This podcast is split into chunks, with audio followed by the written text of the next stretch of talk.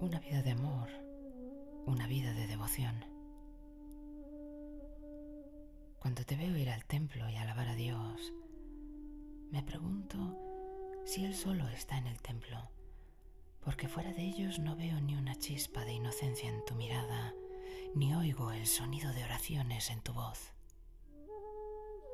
Cuando estás fuera del templo, sigues siendo como los que nunca han entrado en él. ¿Demuestra esto la inutilidad de ir al templo? ¿Es posible que seas agresivo en las escaleras del templo y compasivo cuando estás en su interior? ¿Crees que la gente cruel se va a llenar de amor al cruzar las puertas del templo?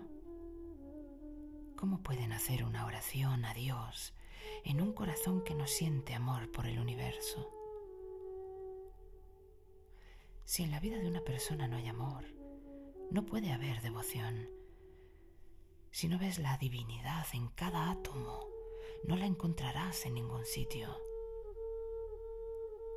Una noche llegó al templo de la Meca un viajero. Era tarde y estaba muy cansado, así que se puso a dormir. Cuando se dieron cuenta de que sus pies impíos apuntaban a la sagrada piedra de la Kaaba, los sacerdotes se enfadaron. Le despertaron y le dijeron, Has cometido un gran pecado. Qué temeridad insultar de ese modo la sagrada piedra del templo. ¿Qué postura es esta? Es obvio que solo un ateo puede orientar sus pies hacia el templo de Dios. Pese a ver sus gestos indignados y oír sus duras y ofensivas palabras, el viajero se rió y dijo, De acuerdo, orientaré mis pies hacia donde no esté Dios.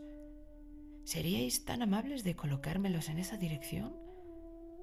En cuanto a mí, yo veo su templo en todos los sitios y en todas las direcciones. Este extraño viajero era Nanak. Su respuesta es muy auténtica.